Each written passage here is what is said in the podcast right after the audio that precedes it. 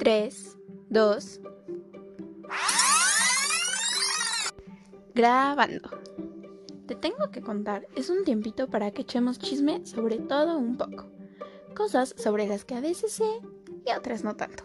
Pero mientras aprendemos, nos la pasamos bien y nos reímos un poquito. Todo chill, todo cool. ¿Listos? Bienvenidos.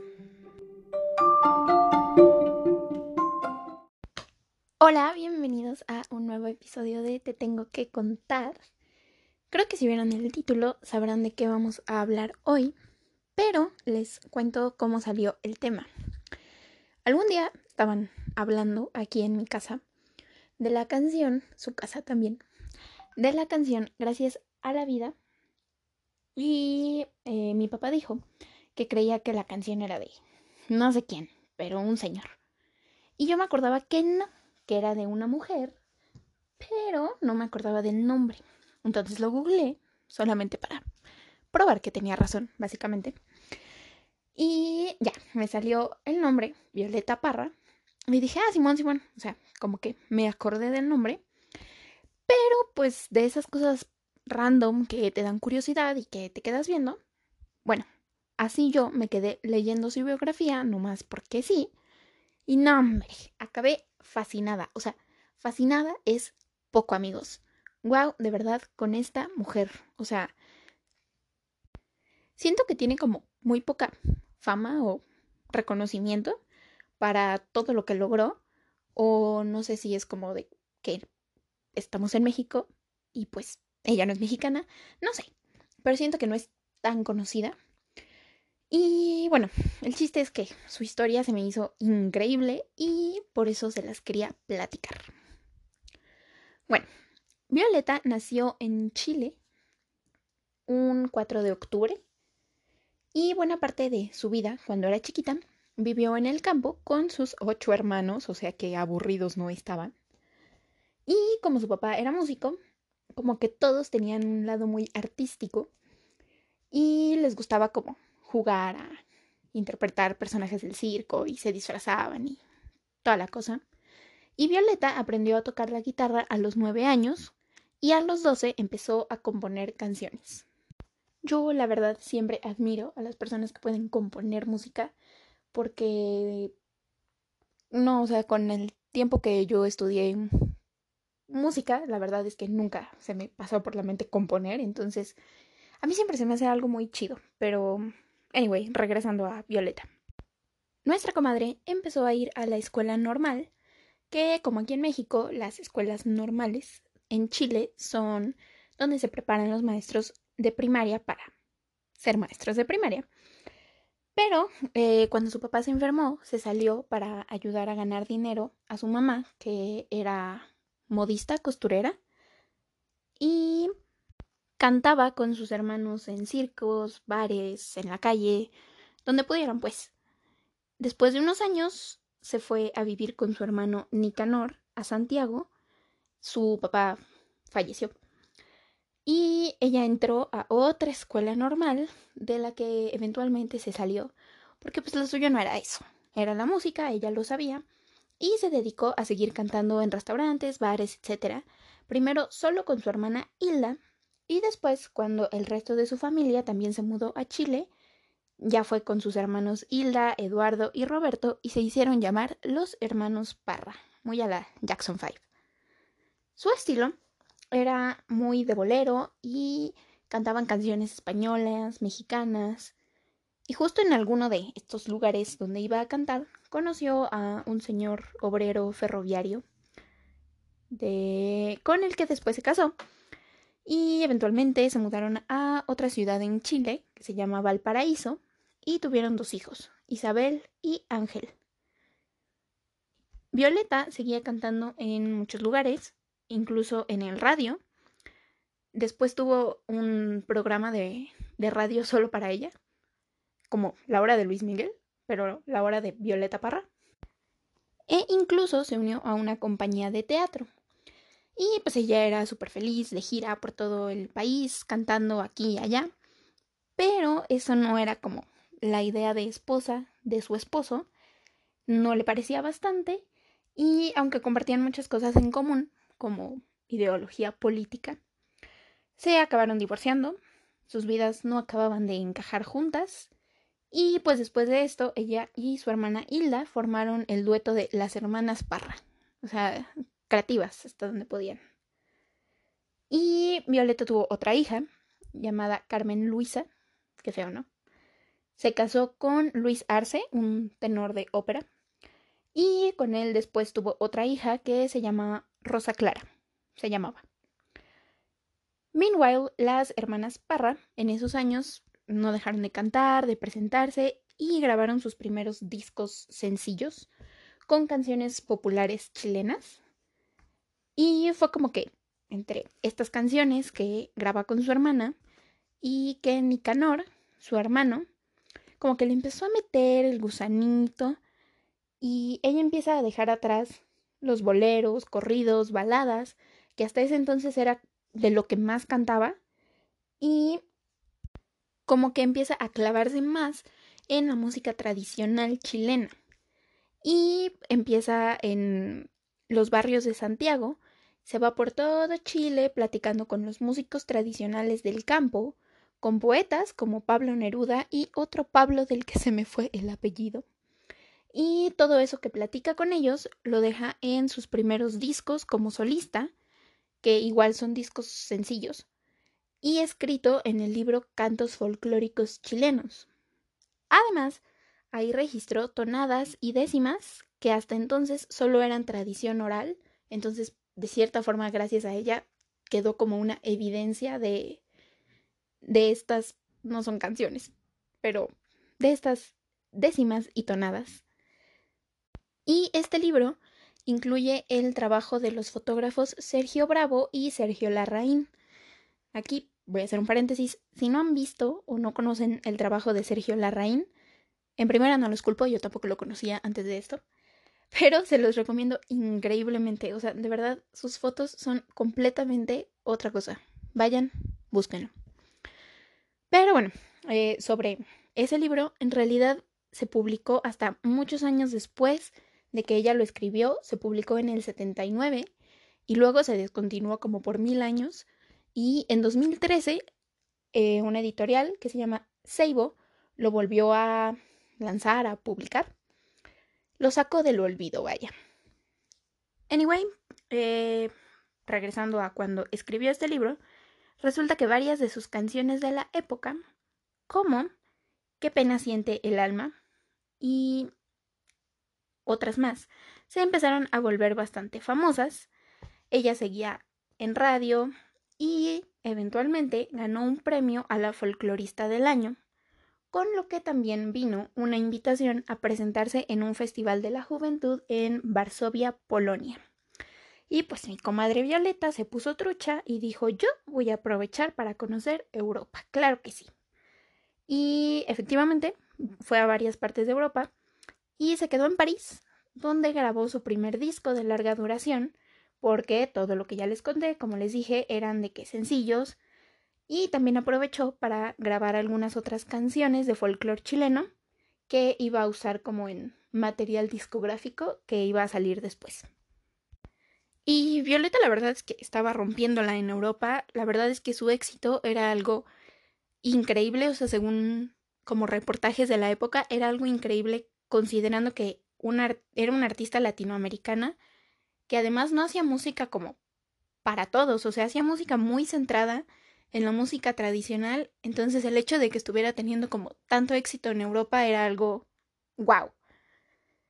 Tristemente, cuando estaba en París, se enteró de la muerte de su hija Rosa Clara, que tenía dos años, y cuando regresó a Chile, se fue de la ciudad de Santiago con dos de sus hijos a Concepción, otra ciudad, donde trabajaba en la Universidad de Concepción y ayudó a fundar el Museo Nacional de Arte Folclórico, porque le empezó a entrar el gusanito del arte también y justamente se le juntó con un caso de hepatitis un poco grave que tuvo, entonces como que eso le impedía un poco dar todas las clases, dar las giras que ella estaba acostumbrada a hacer, tuvo que como que quedarse quieta un rato, entonces eso también como que la ayudó a desarrollar su habilidad artística y empezó a trabajar cerámica, óleos y arpilleras. ¿Qué son las arpilleras? Se preguntarán. Bueno, si no, yo sí me lo pregunté. Y resulta que son como tipo costales, pero de yute o de hilos así como fibrositos, o sea, no de plástico. Son como los que salen en las películas donde llevan ahí como papas, arroz, ya saben. Esos meros se llaman arpilleras. Y presentó sus trabajos artísticos en las primeras ediciones de la Feria Chilena de Artes Plásticas. Y así como su trabajo en arte nació y creció hermosamente, cuando se recuperó de su hepatitis, siguió grabando discos con su música, como música de su autoría y música del folclore chileno. Y en estos discos ella solo cantaba acompañada de su guitarra. O sea, las fotos como de las portadas de los discos literalmente son ella en un banquito con su guitarra y el micrófono, and that's it. Pero tristemente los discos se descontinuaron, no sé por qué. Y ahora sabemos como qué canciones estaban, pero las grabaciones tal cual pues no están. Les digo, muchas eran canciones como del folclore chileno, entonces sabemos que las canciones estaban ahí, podemos saber las letras, pero ya no está como tal el, el disco disponible. Pero pues escuchando el, el resto de su trabajo podemos decir que esos discos sonaban hermoso. Vamos a suponerlo. Después de todo esto, se fue un tiempo a Argentina y ahí se reunió con su hija Isabel, que ella tenía una hija, y ellas, Isabel, la hija, y Violeta, junto con Ángel, que era su otro hijo, se fueron a Helsinki a participar en otra edición del mismo Festival de Juventud al que había ido en Varsovia y se fueron a dar el rol por Europa 2.0 fueron a Alemania, Italia, Austria, Suiza, a todos lados. Y nuevamente regresó a instalarse en París, donde aprovechó para lanzar el primer disco de sus hijos juntos y ella hizo varias presentaciones en radio, en eventos que se llevaban a cabo en el Teatro de la UNESCO, en televisión y en diferentes lugares del barrio latino, que vamos a hacer otro paréntesis aquí. No es latino por los latinos así nosotros, mexicanos, peruanos, chilenos, sino porque era el barrio de las universidades, como la Sorbona, y donde vivían los estudiantes, y pues todos ahí hablaban latín. Entonces, barrio latino. Siguiendo con lo nuestro, ella siguió haciendo estas presentaciones, grabando canciones, y como que sus canciones de esa época digo, uno de los discos se llama Recordando a Chile, una chilena en París. Entonces, las canciones en realidad son como muy melancólicas, dando a entender un poco que extrañaba su vida en Chile y, y además de todas sus grabaciones de discos, siguió haciendo sus arpilleras y esculturas de alambre. Y aquí volvió a hacer algo inimaginable para una artista latinoamericana, y es que su obra de óleos, arpilleras y esculturas de alambre se presentó en el Museo de Artes Decorativas del Pabellón Marsan del Museo del Louvre, con el título Los tapices de Violeta Parra, y se convirtió en la primera artista hispanohablante en tener una exposición individual en Louvre. O sea, nadie en América Latina, nadie en España había tenido nunca una exposición individual en este museo. A mí sí se me hace la gran cosa. Y aquí les voy a pedir, por favor, que interrumpan lo que están haciendo en este momento y googlen los tapices de Violeta Parra. No más para que vean la belleza que son sus obras. Son obras de arte preciosas, divinas. A mí me encantan. O sea, no, cuando las vi quedé impresionada porque, ok, o sea, como que óleos es una técnica común, bueno, más común. Eh, las esculturas de alambre son bonitas, pero las arpilleras, o sea, las arpilleras van bordadas y son como cuadros murales con un nivel de detalle, con unos colores. Yo soy su fan, o sea, 10 de 10. Si ya las googlearon, por favor, comuníquenme que efectivamente les encantan, les encanta lo que vieron. Y bueno, en esta época europea 2.0, conoció a otro músico que se llamó Gilbert Fabre. Era suizo y se dijo que era el amor de su vida. Le dedicó muchas canciones de amor, de desamor, como ¿Qué he sacado con quererte? y Corazón maldito. O sea, lo quería, pero como que sufría. Y ella empezó a dividir como su vida entre Francia, donde publicó su libro de Poesía Popular de los Andes, y Suiza, donde incluso una televisora grabó un documental de su vida. o sea, les digo que en Europa la querían mucho, su trabajo era muy apoyado, valorado, y bueno, o sea, en Suiza también se presenta en la tele, en el radio, en teatros, y a veces lo hacía acompañada de sus hijos y hasta su nieta, que yo no sé qué edad tenía, o sea, asumo que estaba chiquita, no sé, pero pues ya le entraba también al business. En el 65 regresó a Chile con sus hijos y Fabre. Pero, no, fíjense que no tiene acento Fabre, pero no sé cómo se pronuncia. Una disculpa. Pero bueno, este señor se fue a Bolivia porque también era antropólogo. Entonces, como que se fue por trabajo. Y cuando ella fue a buscarlo, ya lo encontró casado, al desgraciado. Y ella le escribió una canción. Está increíble, muy buena. Se llama Run Run se fue para el norte. Es muy buena canción, de verdad. Pero bueno, ella en Chile, junto con otros músicos de folclore, instaló una carpa y su sueño era que esta carpa pudiera convertirse en el centro del folclore chileno, o sea, en el corazón. Y ella tenía el plan de hacer de, de este lugar una universidad del folclore donde pudiera dar como clases o los talleres que ella había dado durante gran parte de su vida a lo largo de todo Chile y en las noches organizar ahí tertulias con, con otros cantantes, con otros músicos, artistas. Pero desafortunadamente eso no pasó. Eh, no hubo mucho interés por parte de otras personas, porque les digo que en Chile no, no era santo de la devoción de mucha gente. Y bueno, lo, lo dejó por la paz, o sea, la carpa no cerró, pero en realidad nunca llegó a ser lo que ella veía en su carpa y junto con sus hijos grabó el disco Las últimas composiciones, que es de donde salen varias de sus canciones más conocidas, como Gracias a la vida, justamente, y Volver a los 17. De hecho, las versiones más famosas de estas canciones no son las que canta ella, pero pues la letra, la melodía, o sea, todo el trabajo es de ella. Simplemente le pasó como como a Pepe Aguilar, que ninguna canción le pega a él y solo pega cuando, la canta alguien más. Tristemente eso pasó con, con estas canciones. A Margot Loyola le dijo en una ocasión que uno debía decidir el momento en que quiere morir y que ella definitivamente lo iba a hacer.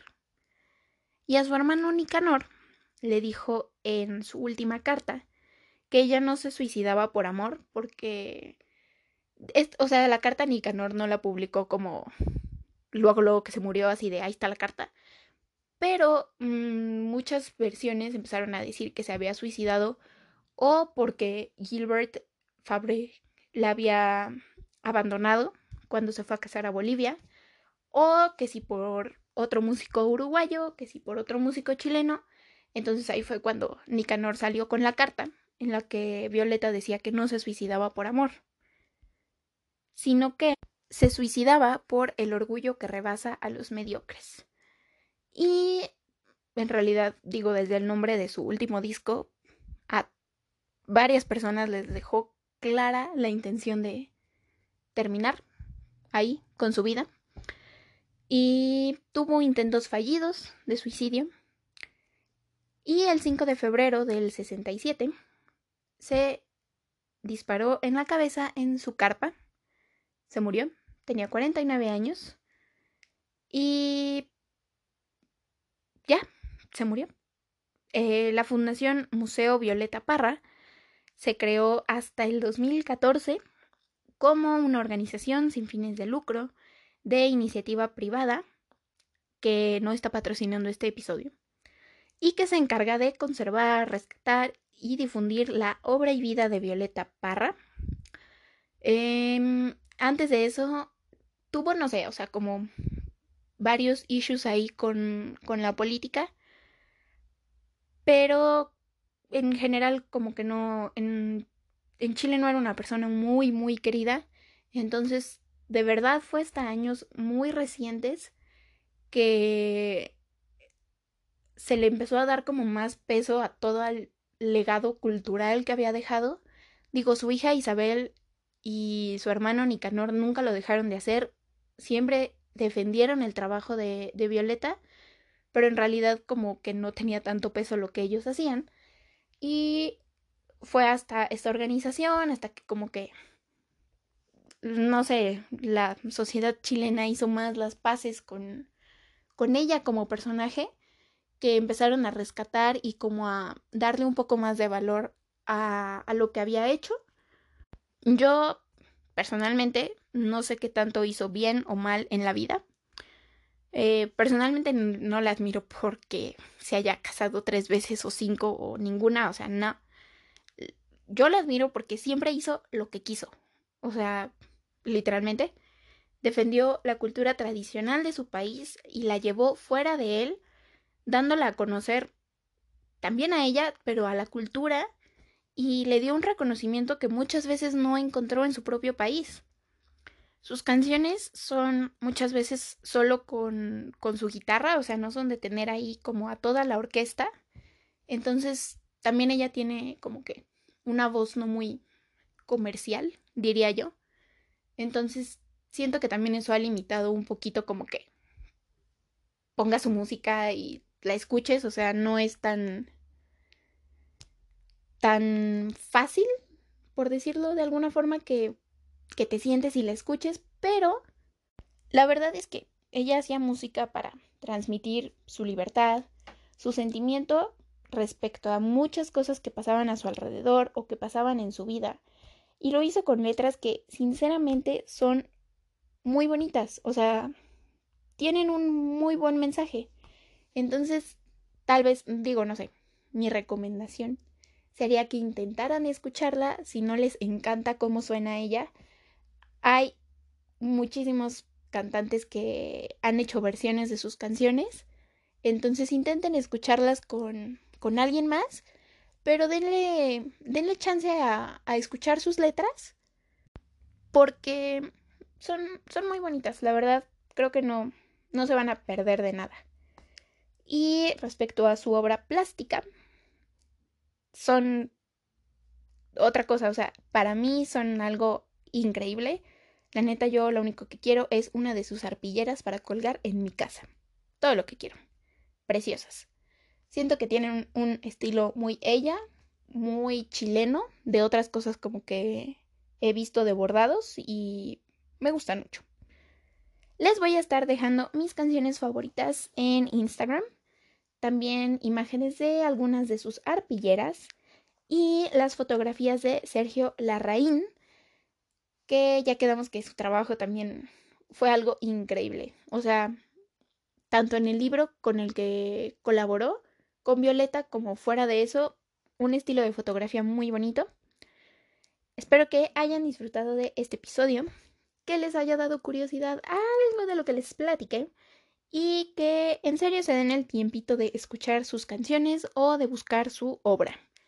Nos vemos la próxima semana para otro capítulo, no sé de qué pero otro capítulo seguro sí.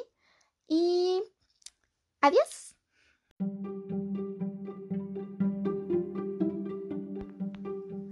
Muchas gracias por escuchar este episodio.